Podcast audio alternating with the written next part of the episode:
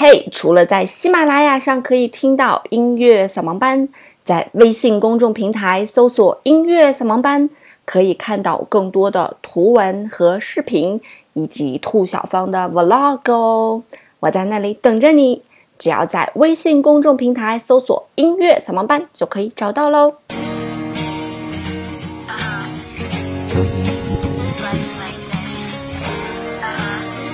嗨，周六好。欢迎来到音乐扫盲班。昨天的时候跟大家聊了古典音乐哈，嗯，很多朋友可能不太，就是从心里面会抵触古典音乐这个东西。但是我觉得古典音乐的很多作品真的是太伟大了。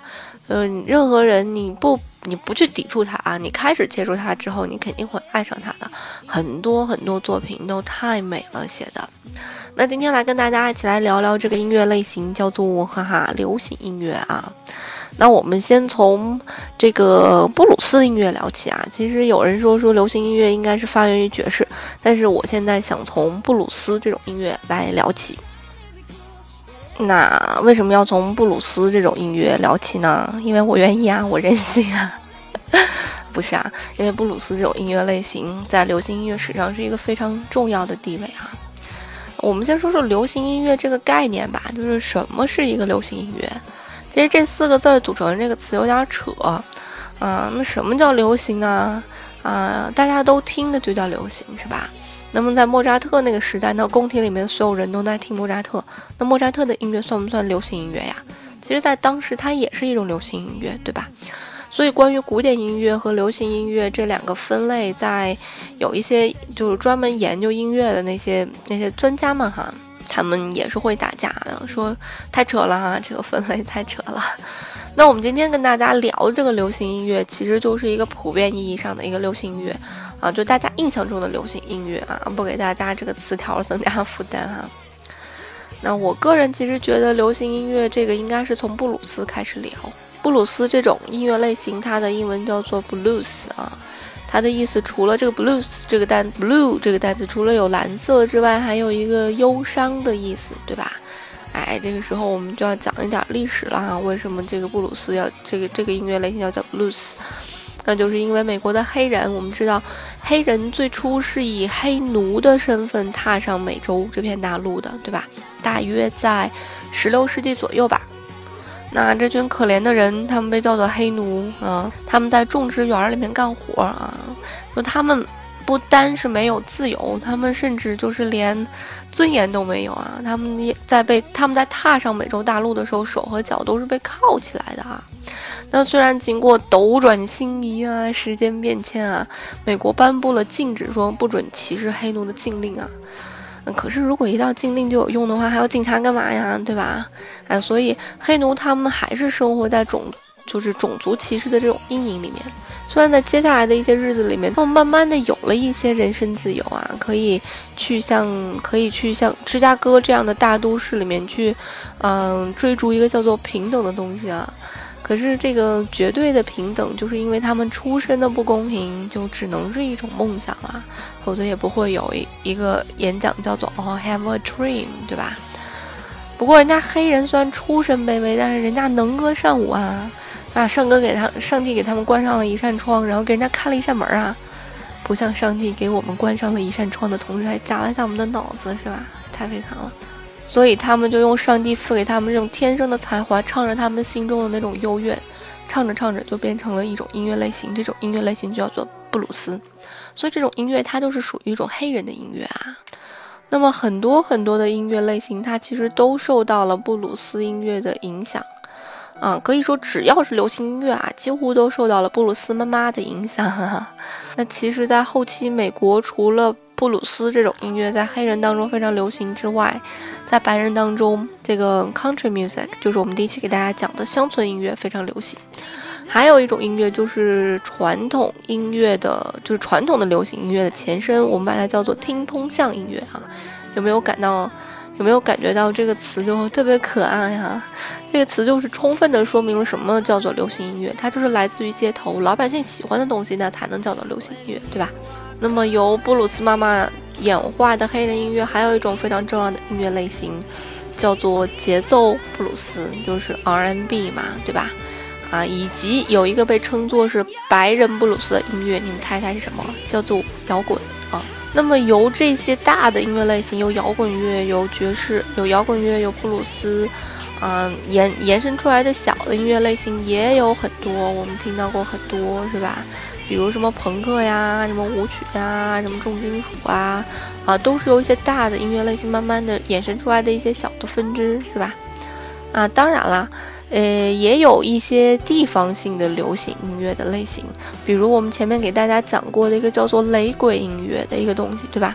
再比方说拉美，拉美那边的音乐特别有自己的特点啊啊，巴西音乐啊，那在东方。我们这边呢，印度音乐非常有特点啊。那日本音乐也有一些音乐特别有特点，包括中国也有一些音乐非常有特点啊。那么这些音乐有的时候也和我们说的那些主流的流行音乐进行一个杂交，啊，变成了非常好玩的一个地方性的流行音乐。那前一阵子谭维维不是在中国之星上面做了一期华音老腔嘛？其实那个东西就是一个地方性的东西和一个流行音乐的一种杂交啊，它变成了一个可以走进流行音乐市场的这样一个东西。因为你要是纯的地方性的东西，它可能只适合真的地方性，它真的只适合一个就是那一个县，那一个山头。你翻座山，可能翻座山，人家那边山头又有自己的东西，它可能就。不太喜欢你这个东西啊，所以你要是想把一些地区地域的东西拿到全国，拿到呃别的地区啊，拿到全国，拿到全世界，你就要对它进行一些改良嘛。这个改良其实就是和主流音乐的一些杂交，这种杂交其实就是一种各取所需吧。那么民族音乐想要走出去，它就需要一个主流东西带它。那主流的音乐想要有创新，它都需要有民族的元素、特殊的元素，让它听起来不一样，对吧？啊，所以这就属于一个带有民族色彩的流行音乐啊。那在中国比较成功的一种属于我们的流行音乐，就是杂交后的这种流行音乐，古风音乐吧。古风音乐最近两年特别火啊。那还有一个叫做中国风音乐啊，也是非常的火，嗯。其实有人可能会觉得中国风和古风是一回事儿，但是在我个人感觉，我觉得中国风是中国风，古风是古风，它是两种不一样的音乐类型。我自己也会做一些中国风的东西，但是我没有尝试过做古风的东西，所以我觉得这两种还是两种不同的音乐类型啊。今后可以和大家一起来讲一讲为什么哈。那么除此之外，我们也有一些中国的摇滚秦腔，是吧？呃，或者凤凰传奇唱的蒙古的短调啊，我们可以把它叫蒙古的短调。这种东西我们也可以把它归为是一种流行音乐，对吧？地方性、民族性的也可以归为一种是流行音乐。当然，流行音乐的历史比较短哈。嗯，古典音乐你想一想啊，从你要是说从从谁来算起比较合适啊？那巴赫死的时候是一七五五年啊。在巴赫之前有巴洛克时期，巴洛克时期还有文艺复兴啊，还有中古时期，那时候宗教音乐盛行。你想那都得多少年？一六几几年吧。那么流行音乐开始是什么时候开始盛行的？你可能说是一九零零年左右，这个时候吧，才慢慢开始有了布鲁斯这种音乐类型。所以流行音乐的这个历史是没有办法和古典音乐去比的啊，古典音乐的长河太长了。那最后我们来说说爵士乐吧。就有些朋友他们觉得爵士乐不就是流行乐吗？其实可以这么说啊，但是它也是深刻的受到了布鲁斯妈妈的一种影响啊。但是我个人觉得，它其实是一种流行音乐和古典音乐的一种结合啊。这种音乐的形成和一个叫做新奥尔良的城市关系特别密切。不要想起考试啊，因为新奥尔良那个城市的地形它比较特殊啊。它在密西西比河的入海口啊，我没有去过美国。我在没有做流行音乐的时候，我对美国这个国家没有向往。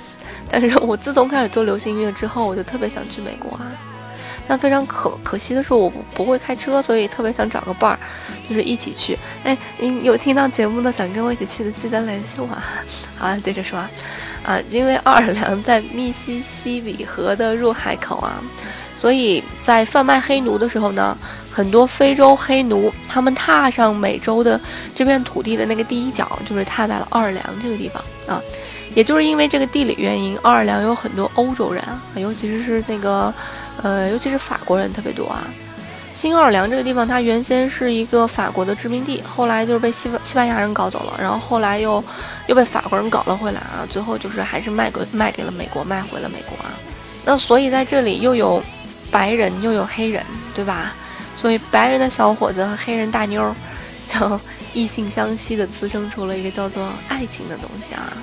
然后他们就孕育了一窝窝的结晶，在当时，这种人就是黑人和白人，呃，混血出来这种人，我们把它叫做克雷奥人，不是奥利奥哦，啊，不过也挺像的哈，白加黑，不知道奥利奥的这个名字是不是这么起的？这个克雷奥人这种比黑人白点点，比白人黑点点的这种人，他们在历史当中的有一段时期啊，跟白人的地位是一样的。他们也和白人一样，去一起歧视黑人啊。而爵士乐的起源呢，就是和这些混血密不可分的。他们玩的这种音乐啊，杂交了、融合了黑人他们特有的音乐布鲁斯，融合了白人自己有的音乐，杂交出来这种音乐。那爵士乐这种音乐的起源，它是和这些混血是密不可分的，因为这些混血的身上有黑人的这种布鲁斯的音乐成分在，也有。从欧洲来的古典音乐的这些成分和基因在，所以爵士乐就是这两种音乐类型的一种混合，一种欧洲音乐和美洲音乐还有非洲音乐的一种杂交啊，就变成了这种新的爵士乐。而另外一个，我把爵士乐单拿出来当做一种音乐类型讲的原因，我没有把它归类到流行乐讲的一个原因，还有一个就是爵士乐它其实是有一套自己的体系的东西的啊。这个东西叫做和弦啊，今后我们会跟大家去介绍。这就是为什么很多人他们不爱听爵士乐啊，他们觉得爵士乐有很多不和谐的因素在。我们的耳朵一般都是喜欢听一些和谐的东西的，对吧？大多数人都是喜欢和谐的东西的。即使有不和谐的东西在音乐里面，它也应该是转瞬即逝的。我们觉得哦，它是在给音乐增加一些新鲜感、一些色彩，不会让我们觉得这个音乐让我们觉得厌恶啊，一成不变。而爵士乐是把我们觉得这个转瞬转瞬即逝的这种新鲜感当成了主菜，不停给你吃吃吃吃吃啊！就好比你去吃寿司吧，本身那个鱼子儿是增加口感的，对吧？哎，可是有人就要请你吃鱼子大餐，那肯定想吐啊，对吧？王思聪行也不行对吧？哎呀，老公啊，那爵士乐还有一个特点啊，就是它自由啊，乐手们就是会说说，来，我们今天来个什么 D 调。速度九十，来吧，即兴，即兴玩，没有谱子，跟我们讲的古典音乐完全不一样，所以他就是在用一种玩乐这样一种态度来去做音乐的啊。这也是因为爵士乐它其实它的兴起就是在妓院兴起的一种音乐啊。但是在新尔新奥尔良有一片类似于阿姆斯特丹一样的红灯区啊，在这里就是每天都会有乐手在那演奏，可是来这儿的人谁有心思好好听你？那个弹音乐呀，是不是啊？要不就是脑子有病啊！所以音乐在这里，它就是一个 background，它就是一个背景。但是乐手们要演呀，他们演的时间又特别长啊，他们就演到第二天早晨，就是那种你以为我早起了，而我只是晚睡而已的那种状态啊。所以怎么办呢？哪有时间排练那么久啊，对吧？那我们就干脆随性演吧，玩起。所以这就变成爵士乐的一大特点，叫做即兴。即兴这种态度，你放到古典音乐里试试，估计音乐学院的教授就会弄死你了，真的啊！即便在我们现在意义上的这个流行音乐也不行啊，我们还是大概有个谱给乐手的，给歌手有个谱，有些人还是要要谱的，不能这么乱玩的啊，不能这么乱整的。所以这个爵士的意义就在于现场，在于随意，在于嗨嘛，对吧？其实我个人觉得这其实是一个态度的一种转变，挺好玩的啊。你想想，从古典音乐啊那种正襟危坐，听音乐会前要洗澡穿礼服的，然后再到各大的那种流行音乐节啊，人们跟着一起嗨，跟嗑药一样的那嗨呀，啊，到乐手们自己连谱子都没有啊，在台上自己就嗨翻了那种感觉啊，所以这就大概是从一个音乐的一种类型的一种转变，人们对音乐这种态度的转变吧。所以这个即兴嗨，不一样不和谐。这个东西就是爵士乐，所以丰子恺先生说过，爵士乐就是一个帅字儿。这个帅为什么是帅？也就是率性而为啊，不是那个长得帅啊，也就是因此而来的。好，那其实讲到这儿，我们就把古典音乐、流行音乐、爵士音乐这几个音乐类型其实都讲完了啊。那这几个音乐有联系吗？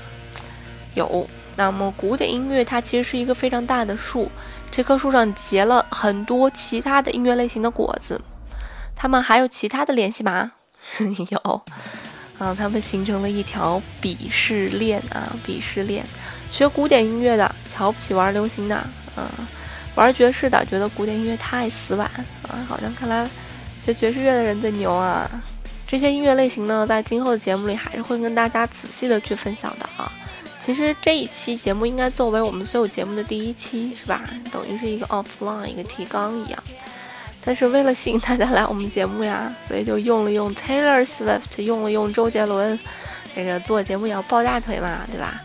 啊，而后的节目就会跟大家分享，还会分享一些其他东西，比方说一些好玩的乐器啊，以及一些基本的乐理知识啊，帮助大家去欣赏音乐。那么还会和大家分享一些音响器材、CD 等等的哈。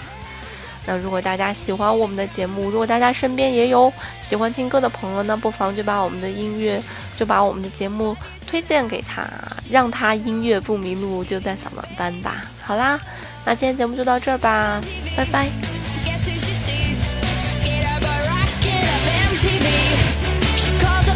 Thank you